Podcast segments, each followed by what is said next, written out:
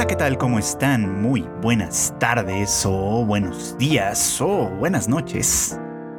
Sea cual sea su caso, sean siempre bienvenidos a una emisión más de Anime al Diván, este podcast de Tadaima en el que su servidor Freud Chicken platica un poquito sobre lo que estamos viendo en esta temporada de anime, la temporada de otoño que ya está por llegar a su conclusión y que pues como ya he mencionado en muchas otras ocasiones nos ha dado grandes, grandes series, muchas cosas de las que hablar y, nos ha dejado un poco también el, el, el sinsabor de haber tenido que dejar algunas en la línea simplemente por falta de tiempo, por falta de... Pues por falta de recurso de pronto para hacer todo lo que uno quisiera hacer, para ver todo lo que uno quisiera ver. Pero en fin, pues eso no obsta para que hablemos de lo que nos parece más interesante o tal vez menos interesante desde ciertos puntos de vista claramente, ¿no? Y bueno, es que en esta ocasión, a petición de un amable escucha, eh, pues voy a dedicar el episodio sobre todo a platicar un poquito sobre Jujutsu Kaisen, eh, esta serie súper popular, súper eh, vista, digamos, ¿no? Que tiene muchísima, muchísimo fandom, que obviamente pues ha estado llamando muchísimo, muchísimo la atención en estos últimos eh, pues meses, básicamente, ¿no? Con su segunda temporada. Y ha dado lugar a toda clase de comentarios, ¿no? Este, algunos bastante superlativos, afirmando categóricamente que se trata de una de las mejores series de, de anime de todos los tiempos y otros mm, que básicamente opinan pues un poquito como lo contrario, como que da lugar a muy pocos puntos medios, ¿no? Y es como bastante interesante discutirla también desde ese punto de vista porque pues a final de cuentas cuando algo se vuelve muy popular, ¿no? Cuando algo por la razón que sea logra eh, penetrar, digamos, en el gran público, trascender un poquito como las eh, incluso los límites, digamos, como de cierto fandom y llegar de pronto un poco más lejos. Por ejemplo, tengo buena noticia de que Jujutsu Kaisen es una serie vista incluso por personas que no suelen seguir mucho muchas series de anime, por ejemplo, ¿no? Es decir, así como Demon Slayer y como, como Attack on Titan, por ejemplo, es una serie que está trascendiendo, digamos, como, como al fandom específicamente otaku para llegar a un público un poquito mayor, ¿no? Y eso, pues, desde luego es todo un mérito, ¿no? Es, un mérito eh, que, debe reconocérsele a todas estas franquicias y que, y que, pues, de alguna manera determina también en mucha medida o en buena medida muchas de las opiniones que se emiten a propósito de esto, ¿no? Porque claro, ¿no? Cuando algo se vuelve muy popular, la tentación es pensar que es automáticamente bueno, ¿no? O bien, en algunos casos la tentación es pensar que es automáticamente malo, ¿no? Y, por lo tanto es como de menor calidad, dado que llegó a un público mucho más grande, mucho menos informado, mucho menos enterado, yo qué sé. Y por eso es que debería de menospreciársele. Entonces, bueno, pues eh, esto es un tema interesante, el tema de la percepción que, que Jujutsu Kaisen de alguna manera puede tener en cuanto a su público. Pero a mí la verdad es que me interesa más... Eh, el tema, no tanto en términos de su popularidad, aunque probablemente regresaremos a eso un poquito más adelante, sino eh, en términos del el relato, los personajes y cómo es que está esto estructurado e incluso qué relaciones guarda o puede guardar con algunos de sus antecesores, ¿no? Es decir, me refiero a las series de anime que en un momento determinado, que en otros momentos pues, han sido populares y que han utilizado probablemente fórmulas muy muy semejantes a las que vemos en Jujutsu Kaisen. Obviamente no quiero decir con esto que, eh, que, el hecho de que sea formulaica, es decir, que, que siga con, algunos parámetros ya definidos e incluso delimitados por algunos de sus antecesores, lo haga necesariamente malo o necesariamente bueno. Simplemente es algo que tenemos que reconocer, ¿no? Que, que en términos narrativos, pues pertenece a toda una genealogía de series que de alguna manera van tomando elementos, muchos muy semejantes, muchos muy parecidos, incluso tanto narrativos como estéticos y demás, y que los va intercalando y poniendo muy, muy, pues de manera muy correcta en un momento dado, ¿no? Dentro de su propia narrativa y funcionando muy bien. Entonces, pues eso es un poquito lo que me gustaría platicar, así que pues vamos a empezar a entrarle al tema. Primero que nada, hay que hablar un poquito de su estructura, porque esto es muy peculiar e interesante.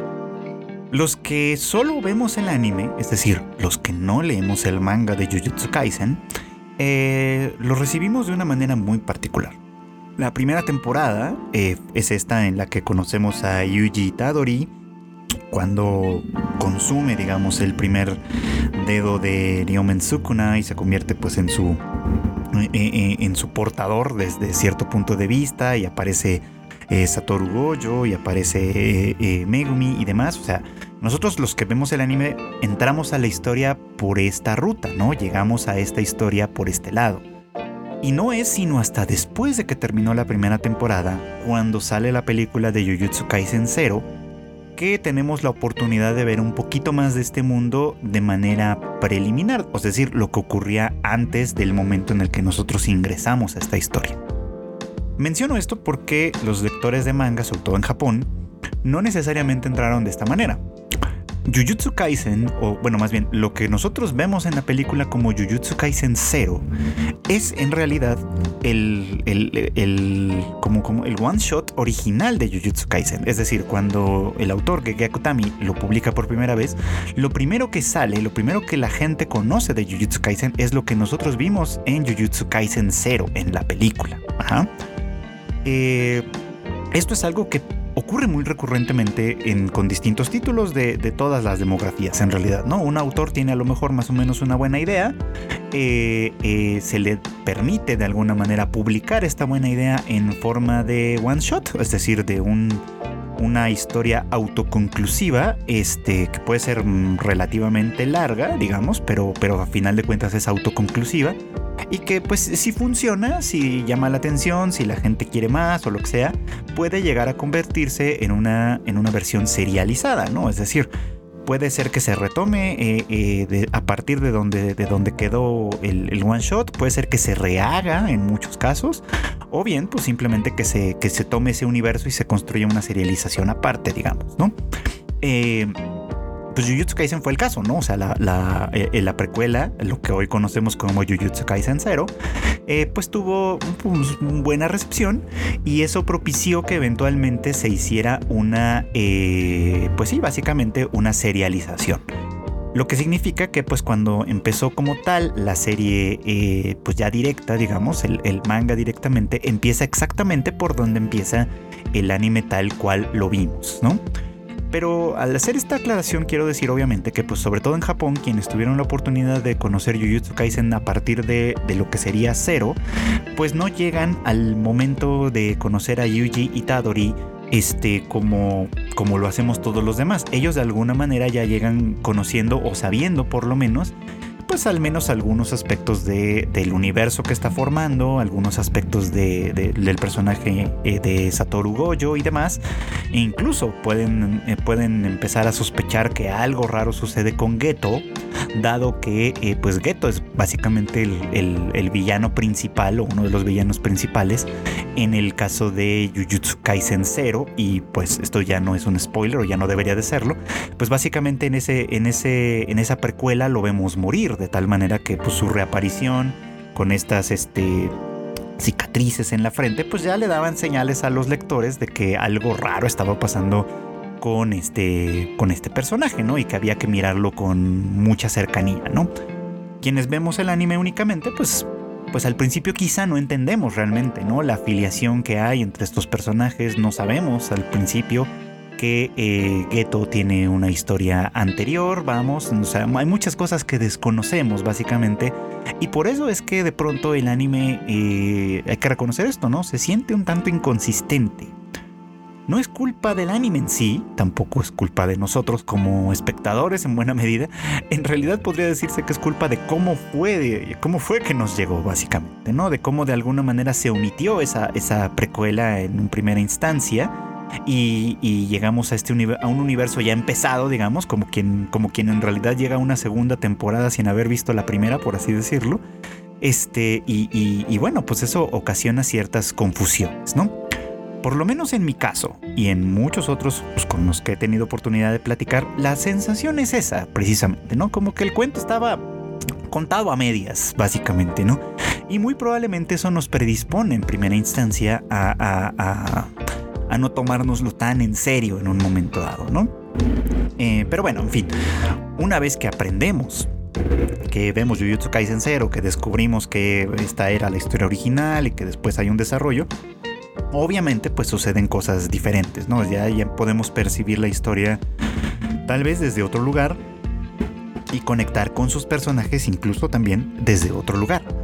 Lo que destaca aquí, por ejemplo, pues es que es que hay un gran cambio, ¿no? Un como, como viraje en la historia, ¿no? Si Jujutsu Kaisen 0 nos planteaba a un protagonista, digamos, como Yuta eh, Okotsu, eh, con, con, básicamente con algunos otros personajes relacionados, pues podría pensarse que, que, es un interesante cambio, digamos, el hecho de que ahora el protagonista no sea, no sea aquel héroe de la primera parte, sino más bien eh, Yuta Itadori y perdón, Yuji Tadori, ya lo ando cambiando el nombre, este, eh, en, un, en un papel como diferente, muy semejante al de, pues al de muchísimos héroes de, de, este tipo de historias dirigidas a público juvenil, o sea, dirigidas al público shonen, vamos a ponerlo así, ¿no? ¿Y a qué me refiero con esto? Bueno, que, a que muy a menudo se trata de un, o sea, el héroe es alguien que si bien tiene algunas características especiales, en realidad llega a un universo ya construido, ya conocido, ¿no? En el cual tiene que de alguna forma irse poniendo al corriente, básicamente. Tiene que desarrollar sus habilidades, sus aptitudes, básicamente, para llegar a ser, eh, pues ahora sí que el héroe que estamos esperando. En este momento, pues, pues, sí, podríamos pensar que la historia se construye a partir de, pues, de un tropo muy, muy conocido y muy explotado, que es el viaje del héroe, básicamente, ¿no? En este caso, las motivaciones de Itadori son, pues, son interesantes, ¿no? Eh, lo conocemos como alguien que vive únicamente con su abuelo y que pues al fallecer este pues este personaje no le, deja de alguna manera dicho no como una especie de sentencia quizá que haga lo posible por no morir solo no que, que ayude a tanta gente como pueda que sea tan bueno como como como pueda básicamente para eh, para que en el momento de su muerte eh, haya gente a su alrededor, básicamente, ¿no? Para que, para que no esté solo. en esencia, creo que es una, esa es la idea que, que, se intenta transmitir, ¿no? Y Yuji parece que la toma muy a pecho, ¿no? Siendo este personaje simpático, amigable, que de alguna manera siempre está dispuesto a acercarse a los demás, siempre está dispuesto a mantener un buen vínculo con los demás, etc. Este, y que le granjea, pues en términos generales, una buena disposición. La cosa es que cuando entra en contacto con el mundo de la hechicería, digamos, ¿no? A través de este, pues, desafortunado encuentro con, uno de los dedos de Ryomen Sukuna y que de alguna manera termina él, pues, convirtiéndose así en su, pues, en su portador, por así, por así ponerlo, básicamente, pues lo, arroja de lleno a un universo que no solo desconocía, sino que, eh, pues, operaba básicamente bajo las sombras y que, eh, y, que pues es un universo bastante cruel en primera instancia, ¿no?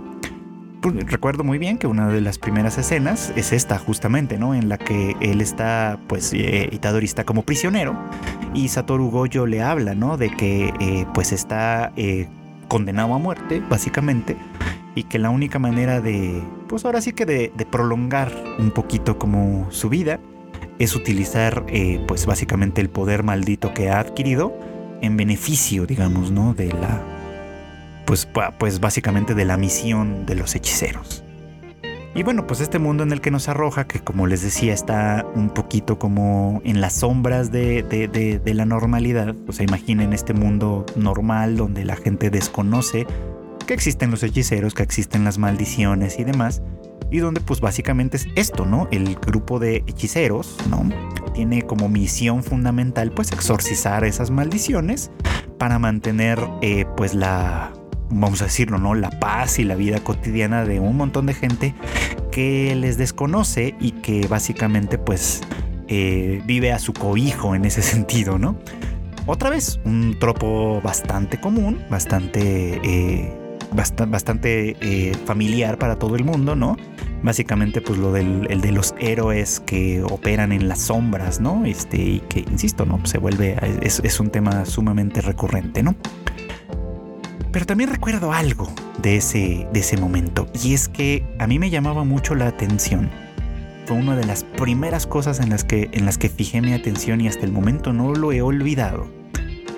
Que, eh, que Goyo hace un comentario a propósito de la situación en la que Itadori se encuentra y él mismo se encuentra diciendo que, eh, o dando a entender pues que el mundo de la hechicería también está ya bastante corrupto y que eh, pues su propósito personal de, de Goyo es eh, reformarlo, por así decirlo, ¿no? Da, a entender un poco que, que, al interior de, de, sus actividades personales como profesor y como hechicero de alto grado y demás, pues hay, hay cierta intención de, de reformar o de renovar, por así decir, el mundo de la hechicería porque este se ha corrompido ya en buena medida, ¿no? Les digo que eso se me quedó sumamente fijado porque me pareció un elemento que prometía bastante, que podía llegar a ser bastante interesante. Como que efectivamente, ¿no? Hay, eh, en un sistema que ha funcionado por demasiado tiempo, y que, y que tiene un propósito como muy, muy específico en ese sentido, pues es natural, ¿no? Que, que, la monopolización, digamos, como de esas actividades y demás, pues lleve a cierta corrupción y por lo tanto haya algunas desviaciones que necesiten ser corregidas, básicamente, ¿no? Es algo que ocurre pues con demasiada frecuencia en el mundo real, obviamente, ¿no? Por eso es que me, me, llama, me llamó poderosamente la atención, porque efectivamente, ¿no? O sea, el... Eh, eh, las cosas suceden en el mundo real por, por una necesidad eh, de la humanidad. O sea, muchas, muchas cosas suceden con esa necesidad en mente. Pueden surgir incluso con buenas intenciones en el fondo y corromperse en el camino porque las pues básicamente por esto, ¿no? Porque las cosas no funcionan siempre de la manera en la que deberían ser y, y, y bueno, pues en el desarrollo mismo van surgiendo ciertos vicios y ciertas desviaciones, ¿no? Se me quedó muy grabado eso y lamentablemente para mí, mm, mm, durante eh, la, primera temporada sobre todo, muy poco se, se, avanza sobre ese tema, básicamente, ¿no? O sea, vemos obviamente distintos momentos de, de batalla, los primeros momentos de entrenamiento, tanto de, bueno, sobre todo de Itadori, pero pues ahí vemos cómo se eh, intercala su relación con Megumi, a su relación con eh, Novara, por ejemplo, también. Luego cuando conoce a sus, a sus otros compañeros de la, pues básicamente de la escuela, porque estamos hablando de una escuela de hechicería, que a mí siempre se me hizo peculiar y gracioso que pues de escuela tiene bien poco, ¿no? En realidad este... Eh, eh, muy poquitas veces vemos como siquiera el escenario del salón de clases, ¿no? Ni hablar de, asignaturas, ni mucho menos, ¿no? Como para estar enfocado en un, en un ambiente supuestamente escolarizado. Eh, la verdad es que esta serie como que olvida muy frecuentemente, ¿no? Que, que, que, que en teoría se trata de una escuela, pero en fin, ¿no? Este pues sí, entramos a ese mundo, vemos, insisto, sus primeros entrenamientos y también vemos sus primeras escaramuzas, ¿no? Con algunas maldiciones, algunas de, un nivel bastante, bastante elevado, ¿no? Que pues vamos aprendiendo que muy rápidamente que pues esa es precisamente la forma de enseñanza de esta escuela, ¿no? O sea, no es tanto a través de de clases o de lecciones específicas, sino más bien es a través de entrenamiento duro y eh, cumplimiento de misiones este, muy, muy de la mano muchas veces pues con otros hechiceros ya más bien experimentados, ¿no? Y también tenemos la oportunidad de darnos cuenta que en realidad el mundo de la hechicería es muy reducido, ¿no? O sea, está, es, muy poca gente, vamos a ponerlo así, la que la que de alguna manera participa, digamos, como de este, pues de este mundo. Y, además, a pesar de ser muy poca gente, el poder está concentrado además en un par de clanes, quizá, que están, este, pues que desde la antigüedad eh, operan eh, en este mundo, por supuesto, y que, y que llevan en sí mismos una larguísima, larguísima tradición, digamos, de, de, de actividades, ¿no? Goyo es, de hecho, el caso, el caso más paradigmático, digamos, como de este, de este sistema, ¿no? Dado que pues él pertenece a una, pues a la familia, digamos, como más importante, que de alguna manera los miembros van heredando eh, los, los, rituales en cierto modo, es decir, las técnicas de, de, combate y de exorcismo además de alguna manera se van transmitiendo a través de la sangre aparentemente. Y, pues por lo tanto, sí, efectivamente, el clan Goyo al que pertenece Satoru, eh, que, bueno, básicamente él es el, principal representante de este clan, eh, pues sí, es, es, uno de los más, más importantes, lo cual lo vuelve muy interesante esto que decía yo al principio, ¿no? Que se trata de un personaje que en teoría, al menos en principio, quería eh, o quiere eh, revolucionar un poco como el sistema de hechicería, ¿no? Y al estar él en la cabeza y por lo tanto pues, pertenecer como a la, a la clase, por así decirlo, más privilegiada de este sistema, pues sería bastante significativo que esto sucediese, ¿no? Pero pues también como les decía, este tema pues queda de lado muy rápidamente, ¿no? Porque a final de cuentas estamos ante una serie que sobre todo se enfoca en la acción y es a través de la acción que, que de alguna manera aprovecha para hacer las dos cosas fundamentales de una historia como esta. Nos presenta a los personajes y nos presenta sus relaciones y nos de alguna manera también nos permite eh, eh, encariñarnos quizá con ellos, ¿no?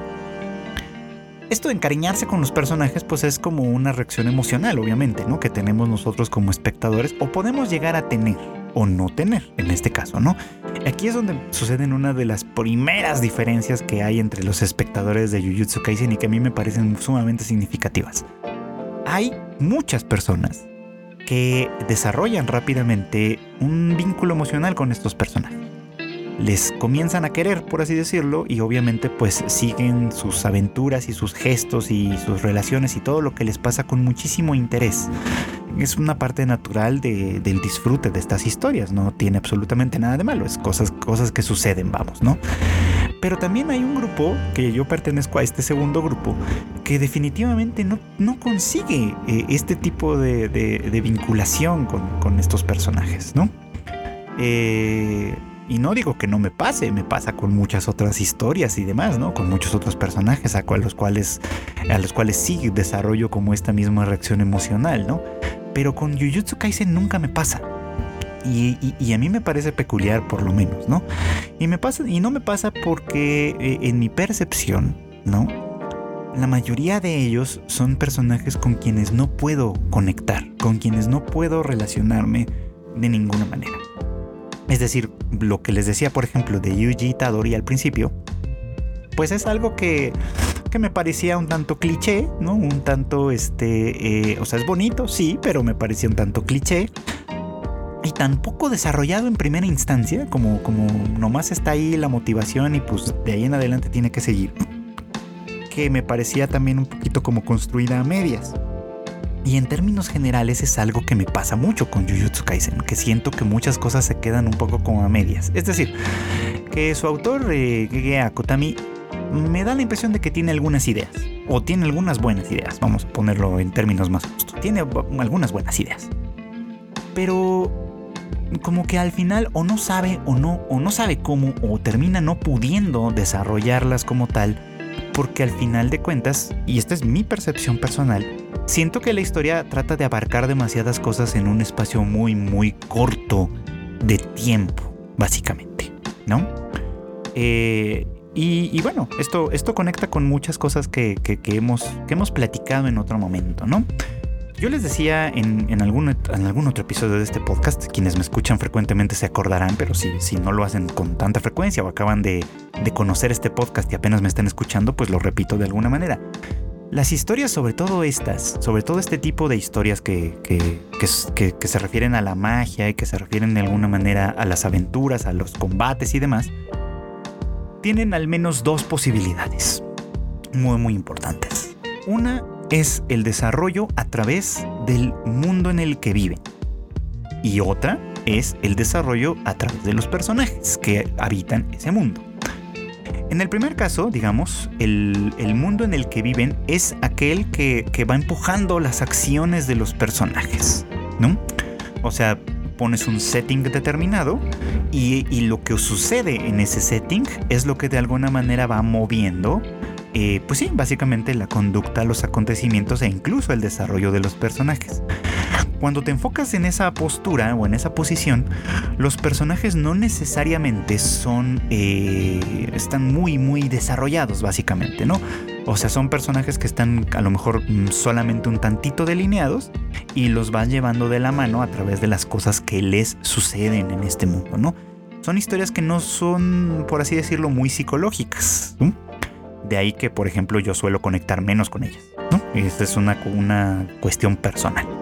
La otra alternativa, decía yo, pues es esta en la que los personajes mueven las circunstancias. Es decir, el setting importa, por supuesto, porque determina los límites y los alcances también de, de, lo que los personajes pueden o pueden no hacer.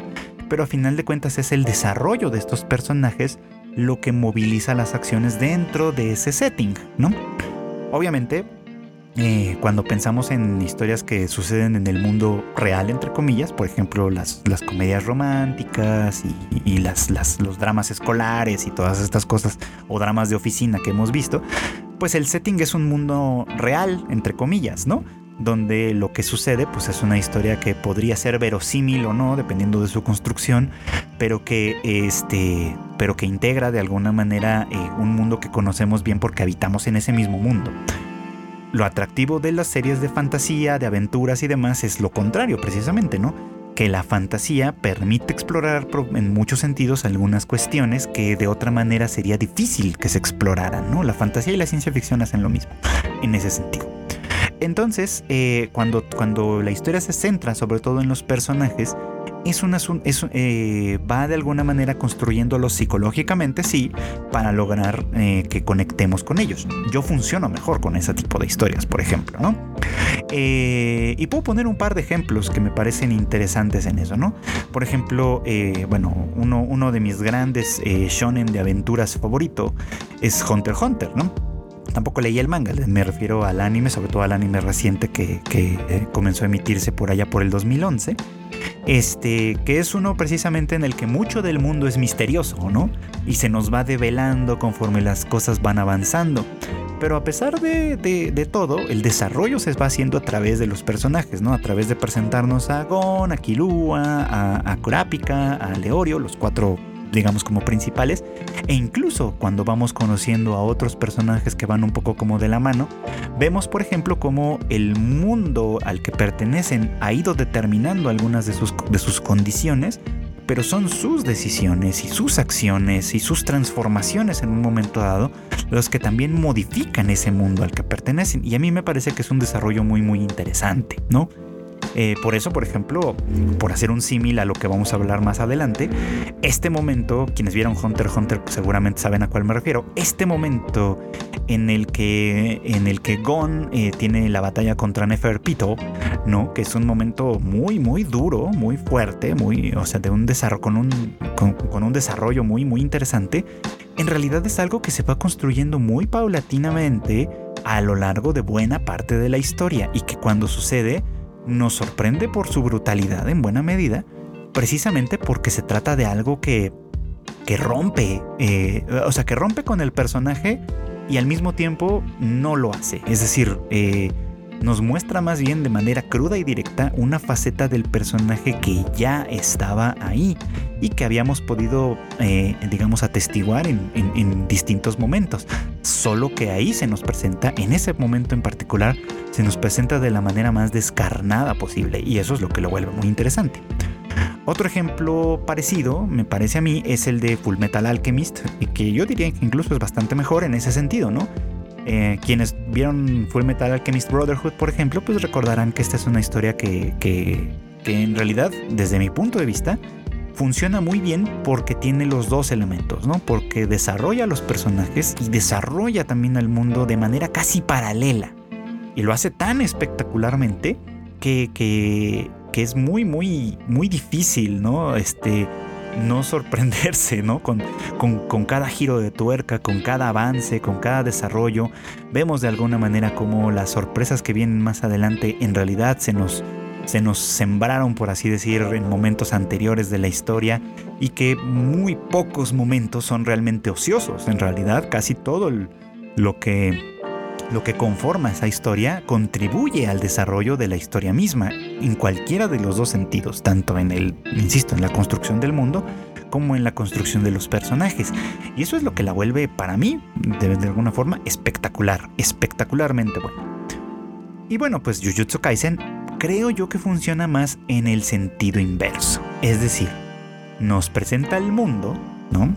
Nos presenta este mundo en el que, en el que hay hechiceros, maldiciones y demás, y a partir de ahí intenta construir a los personajes.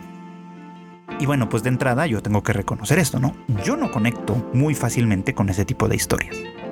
Porque no soy tan afecto, digamos, como a construcciones de mundos fantásticos como por sí solos, ¿no? Hay muchas personas que sí funcionan así. Hay, hay, hay, hay muchas personas que entre un mundo fantástico esté más complejo, tenga más referencias a otras mitologías o lo que sea, sienten que, bueno, lo disfrutan bastante más, básicamente, ¿no? Este, pero ciertamente mm, yo tengo que reconocer por lo menos que no es la manera en la que, en la que yo funciono. Y de ahí, pues que, que, muy probablemente Jujutsu Kaisen por eso no me termina de impresionar como a muchos otros lo hace, por ejemplo, ¿no? Porque siento que pues la construcción de personajes, que es lo que a mí me parece siempre más interesante, queda un poco como por como como sujeta, digamos, como a las condiciones del mundo. Y en este caso el mundo eh, en realidad tiene mucho potencial para desarrollar esto, porque así como se nos explica, ¿no? Las maldiciones no nacen pues de la nada, ¿no? Básicamente, las maldiciones son un producto de la humanidad misma de, la, de los sentimientos negativos, vamos a ponerlo así, de miedo, de odio, etcétera, ¿no? Que son los que de alguna manera producen estas maldiciones, ¿no? Se concentran demasiado en, lugares específicos, también se nos dice mucho esto, ¿no? En lugares como hospitales, prisiones, escuelas, etcétera, o lugares donde se concentra mucha gente, donde, la, donde el, dolor, el miedo, la angustia, eh, la tristeza y demás emociones que tenemos catalogadas como negativas se concentran particularmente y dan lugar al nacimiento de maldiciones, básicamente, ¿no?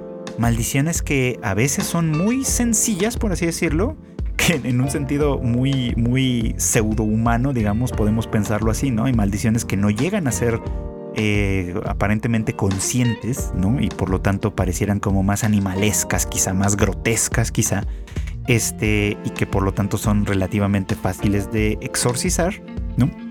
Y, y al punto que después llegamos a conocer que hay maldiciones que han se han desarrollado tanto y son tan complejas, ¿no? Que de alguna manera pasan por seres humanos en un momento dado, ¿no? Y entendiendo que el mundo de Jujutsu Kaisen funciona así, es donde a mí me parece que tiene todo este potencial de ser una historia como las que más disfruto eh, personalmente, ¿no? Y que creo que le daría un realce mucho mayor. Yo sé que cuando digo estas cosas y hago estas aclaraciones, algunos van a decir, bueno, no es que Jujutsu Kaisen sea mala serie, ni mucho menos, es simplemente que a ti no te gustan este tipo de historias, y tal vez algo de razón tendrán, ¿no? Y es porque creo que tiene ese potencial que, que, que, que, sí siento un poquito como de desilusión cada vez que, cada vez que veo alguno de estos, de estos elementos, alguno de estos aspectos y, siento que termina perdiéndose, ¿no? Entonces, bueno, pues digo, eh, eh, reconozco aquí, por ejemplo, que mi percepción en ese terreno es subjetiva, ¿no? Pero además, que, es aquí otro de los interesantes eh, problemas que encuentro de pronto con Jujutsu Kaisen, es la manera en la que se nos presenta este mundo así como lo describe. Porque les decía, esta parte de cómo nacen las maldiciones me parece muy interesante. es por lo tanto interesante que existan hechiceros que de alguna manera su misión sea exorcizar estas maldiciones para mantener un cierto equilibrio. Porque es verdad, la humanidad no va a poder eh, deshacerse de estas emociones negativas porque forman parte de nuestra naturaleza, ¿no? Y es verdad, o sea que en ciertos lugares donde, donde socialmente hablando las cosas, concentramos ciertas cosas que son negativas, por así decirlo, habla mucho de cómo constituimos nosotros como nuestras sociedades, ¿no? El caso, los casos muy paradigmáticos obviamente son los hospitales y las, y las prisiones, ¿no? Porque en las prisiones se concentran aquellos que por la razón que ustedes quieran, justificada o no, etcétera, se han colocado del lado eh, negativo, digamos, como de la sociedad. Digo justificada o no, porque básicamente hay muchas veces los delitos se cometen eh, por razones que son perfectamente comprensibles y justificables y hasta parece injusto, ¿no? Que, que, se, que, se considere como un delito algo que en realidad es una búsqueda de justicia, por así decirlo, ¿no? Este es un tema muy complicado al que no vamos a entrar, pero que quede ahí, ¿no? Y hay obviamente algunos que se inclinan eh, directamente hacia el mal, hacia lo que podríamos pensar como el mal, entendido como contraponerse en, en, todos los sentidos al bienestar social, básicamente, ¿no? Como lo, que sería la psicopatía. De tal manera que, pues sí, es lógico que en las prisiones se concentre un montón de cosas negativas y diera lugar a las maldiciones en este contexto. Los hospitales son otro caso muy interesante, ¿no? Porque se trata de, lugares que, con, el, con la intención y el, pues sí, con la intención básicamente de aliviar el dolor, de aliviar la pena, de, de, enfrentar la enfermedad y la muerte, que son obviamente cosas sumamente encomiables que tenemos como sociedad, ¿no? Obviamente, pues lidia con, con un montón de sentimientos profundamente negativos, ¿no? Básicamente, ¿no? Que, que, son naturales, pues, ¿no? Al concentrarse el dolor y la muerte, pues es natural que de alguna manera se concentren también muchos otros sentimientos que van de la mano con este tipo de, eh, experiencias, vamos, ¿no?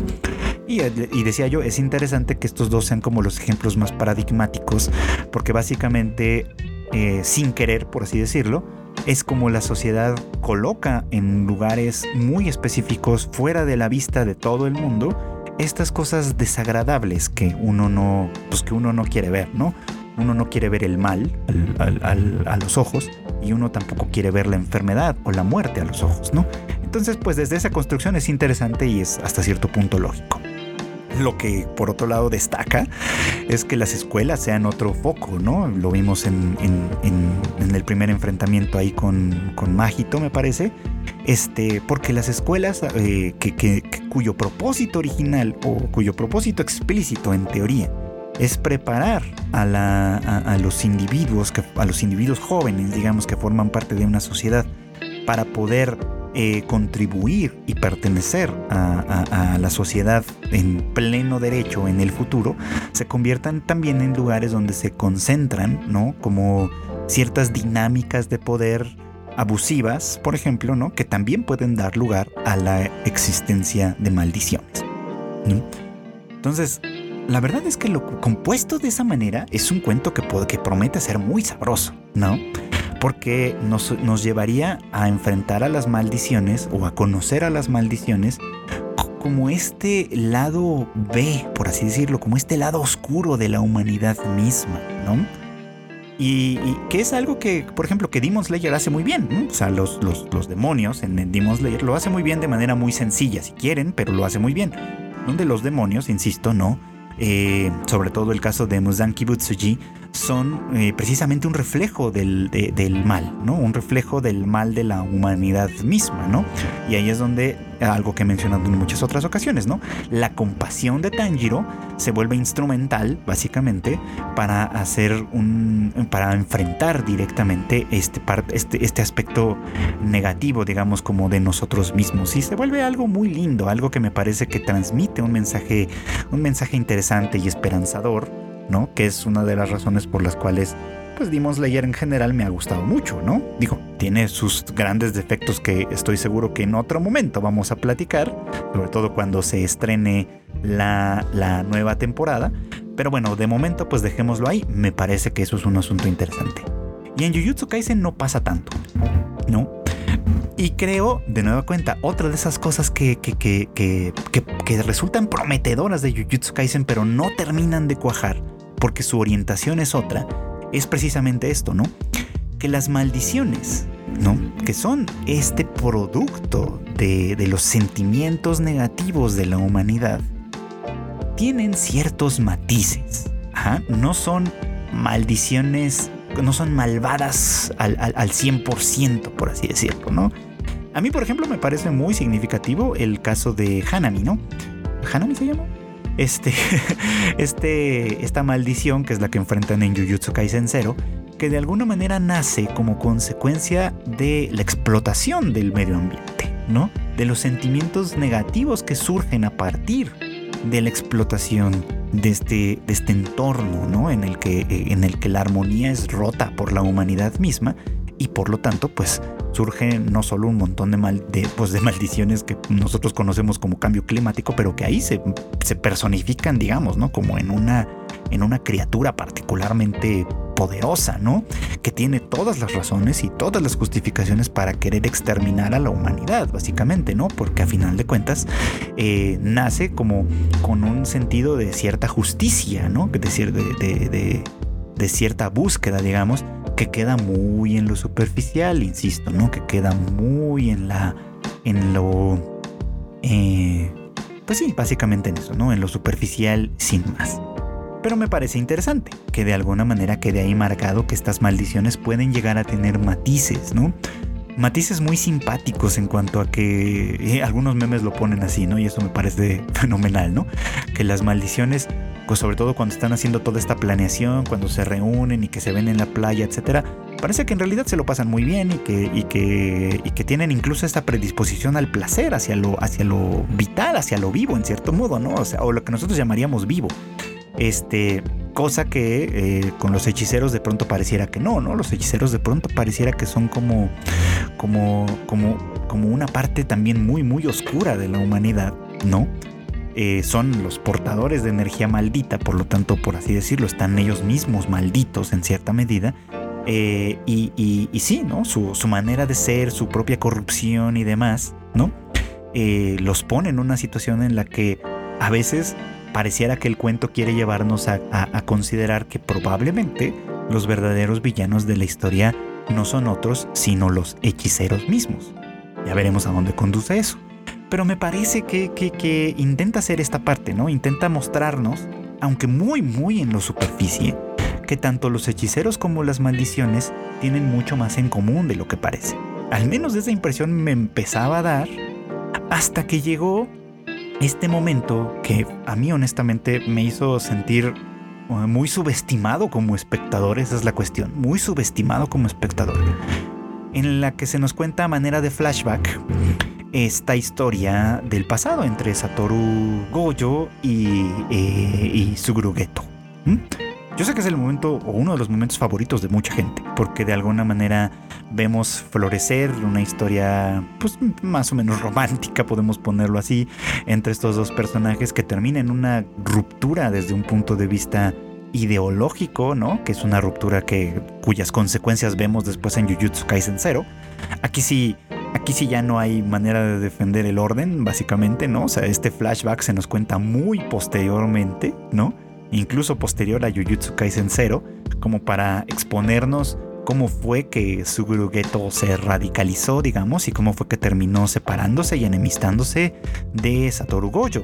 Entonces, eh, puesto en este momento en particular, pareciera más bien como que está tratando de rellenar un gran vacío que había dejado originalmente. Y que bueno, pues aquí sí, insisto, ya no hay manera de hacer esta de disculparle, digamos, no como esta manera, porque básicamente se siente como una tremenda ruptura.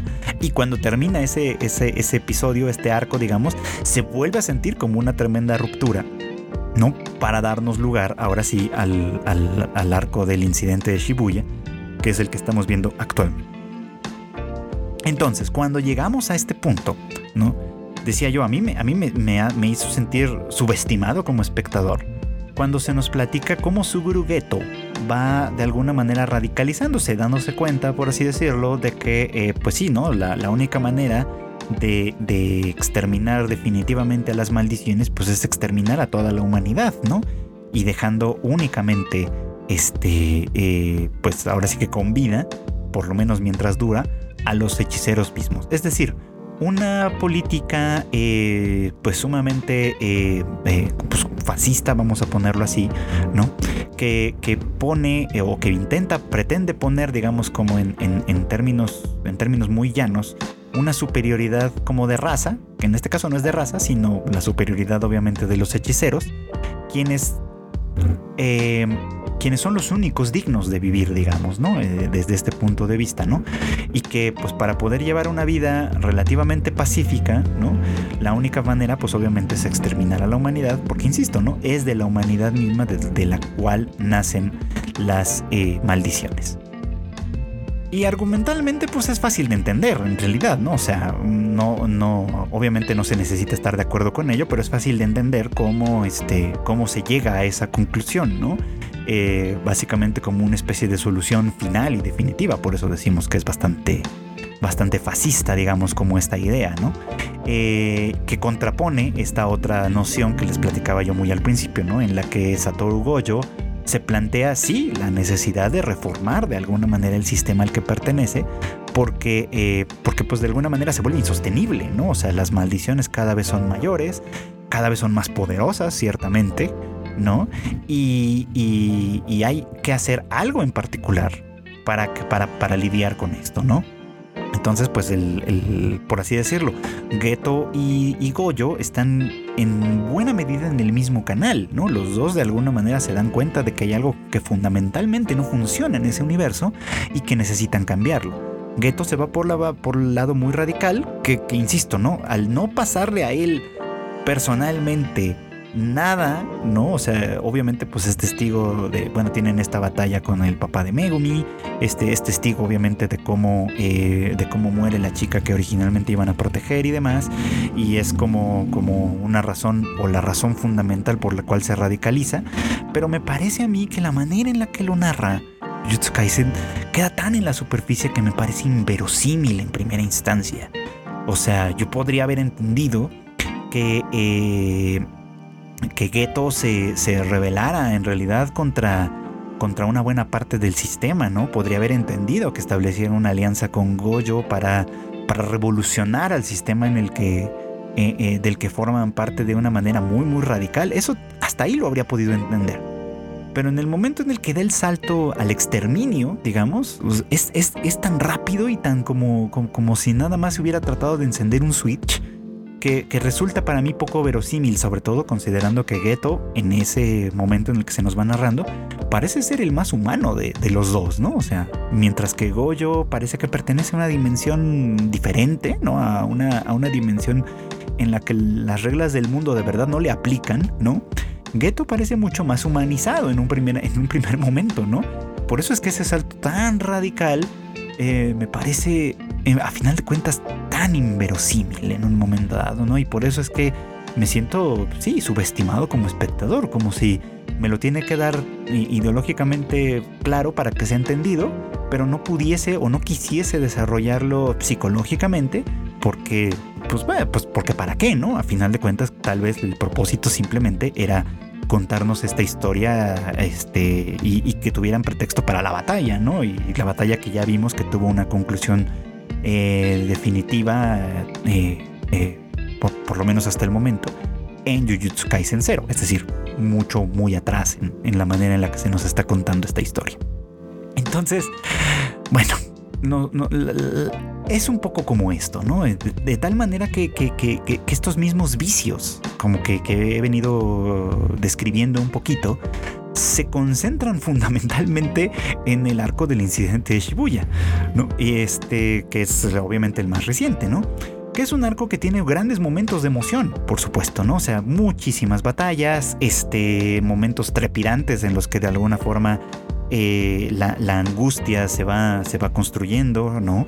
El hecho de que parta de, la, pues digamos como de la misión de sellar a, Satoru Goyo para eliminar de alguna manera este, este desbalance que existe en el mundo de la hechicería, digamos, entre los hechiceros y las maldiciones mismas, son como eh, pues elementos que, son, que, están ahí, que de alguna manera son interesantes, que se concentran de una forma muy muy importante al momento de, establecer esta batalla, insisto, ¿no? Y que, eh, y, que, insisto, es muy emocionante, o puede llegar a ser muy emocionante, pero, pero que pues digamos que como todos estos defectos un poco como narrativos de ir de pronto solamente por la superficie, de delinear nada más algunas cosas y, dejar que cada quien interprete lo que pueda, etc., se vuelven un poco complicados. Y más aún, si su intención original siempre fue construir el mundo y a través de ese mundo empujar el desarrollo de los personajes, aquí es donde se vuelve muy claro, creo yo, que, que, incluso esa construcción del mundo que tendría que ser muy muy cuidadosa, está hecha un poco como en lo superficial. Es decir, las técnicas rituales, los poderes básicamente que utilizan los personajes, tanto las maldiciones como los hechiceros, el tema de, de la expansión de dominio y todas estas cosas que todos estos son elementos comunes en este tipo de historias, ¿no? Eh, en, este tipo de, de, pues sí, de series, básicamente, ¿no? ¿no? Son ajenos para nada a ninguno de nosotros, ¿no? Pero aquí parece que quieren ser demasiado complicados, quieren ser demasiado complejos para dar lugar a... o, para... Bueno, más bien, si voy a ser completamente franco en esto, no entiendo por qué. No entiendo por qué tienen que ser tan complicados al punto en el que parecen a veces ininteligibles y a veces contradictorios, y, este, y, que aportan realmente poco a la construcción de los personajes, vamos, ¿no? Hay eh, series de este estilo en donde, en donde los poderes mismos son un reflejo de los personajes, ¿no? Hunter Hunter es de hecho un caso, un caso paradigmático ahí muy muy interesante, ¿no? En el que, eh, eh, eh, en los que pues sí, básicamente es esto, ¿no? O sea, la manera en la que pelean, las técnicas a las que tienen acceso, la forma en la que se desenvuelven y se desarrollan forman parte de la construcción misma del personaje y eso en cierto modo es lo que los vuelve pues fascinantes, interesantes. Y siento que en Jujutsu Kaisen tampoco pasa esto. Es decir, eh, eh, todo este desarrollo de, los, de, los, la expansión de dominio y demás, muy pocas veces tiene algo que ver con la construcción de los personajes mismos. Eh, de hecho, digo muy pocas veces nada más porque ahorita en mi cabeza está flotando un poquito como la imagen de Mekamaru, que creo que es uno de los que más o menos me, me parece que conecta bien con esta idea pero, pero creo que fuera de él y de, y de Satoru Goyo, que evidentemente está muy, muy inspirado en la, en la cosmogonía del budismo, por cierto que el nombre de Satoru lleva implícita esta idea de la iluminación, por ejemplo, ¿no? Este, los demás, en términos generales, me parece que no están tan construidos eh, para, para funcionar en ese terreno tampoco, ¿no? Y sin embargo, pretenden ser demasiado complejos o pretenden ser sumamente complejos. Eh, al punto que ya decía yo, de pronto resultan hasta ininteligibles, básicamente, ¿no? Resultan sumamente este, difíciles de, de, pues sí, de, de, asir en, buena medida, ¿no? Entonces, pues uno siente de pronto que, que, que sobreexplican cosas que tal vez o no necesitan explicación o no o, podrían no haber formado parte de la explicación y pudieron haberse nos dado como algo que simplemente está dado y ya este porque pues tanta explicación y tanto desarrollo en teoría tendría que servir para algo más que hacernos sentir que estamos ante una situación sumamente compleja y ante una batalla de, de pues, ante una batalla de, grandes proporciones, no solo por la destructividad y la cantidad de muerte que, implica de alguna manera, ¿no? Sino por las implicaciones que tienen para lo que en teoría nos tendría que interesar, que son los personajes mismos. Entonces, pues no sé, o sea, creo que de alguna manera con, un poco como con todo este recorrido que he venido haciendo, creo que puedo eh, pues llegar un poquito como a una conclusión personal, ¿no? Y es que la razón por la que Jujutsu Kaisen al final de cuentas no me, eh, no me impresiona tanto como, como otras historias sí han podido lograrlo es en buena medida porque promete mucho más de lo que puede cumplir. Y, para mí eso lo es todo, ¿no? Si una historia me promete ser simple, llana y sencilla en cierto modo, eh, pues yo puedo conectar con él, ¿no? Puedo conectar, por ejemplo, con formas mucho más sencillas de narración, como Demon Slayer, que ya comenté, como Spy Family, que también soy pues un seguidor bastante fiel de esta historia, ¿no? No porque sean complejas ni profundas, ni mucho menos, sino porque básicamente nunca me prometió que lo serían. Me prometieron que serían historias relativamente sencillas, básicamente con un trasfondo eh, importante interesante del cual hemos hablado en distintos momentos y ciñéndose de alguna forma a eso puede jugar lo suficientemente bien sin profundizar demasiado. También me gustan mucho, como se sabe, las historias que van mucho hacia lo psicológico de pronto, ¿no? Es natural dada mi profesión e inclinación eh, como persona en ese sentido, ¿no? Y me gusta cuando hacen esto, cuando, cuando tratan de hacer desarrollos mucho más elaborados desde esa lógica, ¿no? Por eso es que pues, en realidad soy un apasionado de las, de las comedias románticas y de las historias dramáticas, ¿no? Como, muchas otras que he recomendado, como muchas que he recomendado en este podcast a lo largo de los muchos ya episodios que llevamos, que llevamos en este pequeño esfuerzo. Entonces, este, o sea, conecto muy bien con unas y con otras siempre y cuando lo que prometen lo puedan cumplir o sienta yo, por lo menos, que lo pueden cumplir y que me lo están cumpliendo en buena medida, aunque a veces, mm, aunque a veces me fallen en algunos aspectos, yo qué sé, ¿no? Pero siento que con Jujutsu Kaisen pasa completamente lo opuesto. Hay mucha promesa de fondo, ¿no? Yo soy capaz de ver que, que, en muchas de las cosas que se están planteando, que se construyen y que se nos delinean un poquito, hay o existe el potencial de desarrollar grandes cosas. Pero la manera en la que lo hace siento que termina subestimándome como espectador. Que en vez de, que en vez de dármelo todo como, como digerido, ¿no? Y, que, tengo que aceptarlo así, me hace falta a mí ver el proceso, ¿no? Porque si bien estoy aquí por una historia de batallas espectaculares y lo que ustedes quieran, también estoy por una, por una batalla que tenga algún tipo de significado. Y bueno, pues esto es todo por hoy. Gracias como siempre por acompañarnos en el anime al diván. Ya saben ustedes, este podcast sale todos los miércoles en algún momento del día y está disponible en muchísimas plataformas de, podcast, eh, como obviamente las más populares, Spotify, Apple, eh, Amazon, Google, pero también en muchas otras este, más pequeñitas para su conveniencia. O sea, si ustedes usan alguno de sus servicios, no duden en buscar el anime al diván y ahí lo van a encontrar. Eh no me queda pues más que también recomendarles que pues sigan obviamente todas las redes de Tadaima en arroba tadaimamx, así como nuestra página web tadaima.com.mx donde pues compartimos las noticias más relevantes del mundo del anime y demás para que ustedes siempre estén enterados de lo que viene, lo que vendrá, eh, quienes están implicados en ello y pues toda esa información que ustedes necesitan para eh, estar al día con el entretenimiento que tanto, que tanto nos encanta, ¿no? También no se olviden que pues este, eh, aunque ahorita andan un poquito ausentes, tenemos otros podcasts también, el Shuffle que, bueno, ya tiene un buen rato que no actualiza, esperemos que pronto haya una nueva actualización. También el Rage Quit que se ha tomado un poquito como las cosas con calma porque pues hay algunas razones de peso para que esto suceda, así que pues tengan ustedes mucha paciencia y yo estoy seguro que pronto volverá este podcast con más contenido para ustedes en el mundo de los videojuegos. Y bueno, pues el que sí sigue aparte de este podcast es el Tadaima Live que tenemos todos los jueves en punto de las 9 de la noche hora de la Ciudad de México en nuestros canales en Twitch, en Facebook y en YouTube. Eh, a mí personalmente pueden seguirme y les invito a que lo hagan en arroba freudchicken, este chicken con CK, así como, como, como chicken en inglés, ya saben, Freud Chicken este, para que pues platiquen conmigo, ¿no? De qué, eh, pues qué les parece este podcast, qué les ha parecido, si están de acuerdo o no están de acuerdo con lo que, con lo que aquí se platica. Me interesa mucho conocer su opinión y por supuesto que si esto les gusta, pues lo compartan con otras personas también. eso se les agradecerá enormemente. Y bueno, pues no queda más que agradecerles a los que siempre me hacen el favor de escuchar este, pues este, este pequeño podcast y desearles como siempre que pasen buenas noches, buenos días, buenas tardes y en este caso en particular, en este episodio en particular, felices fiestas también.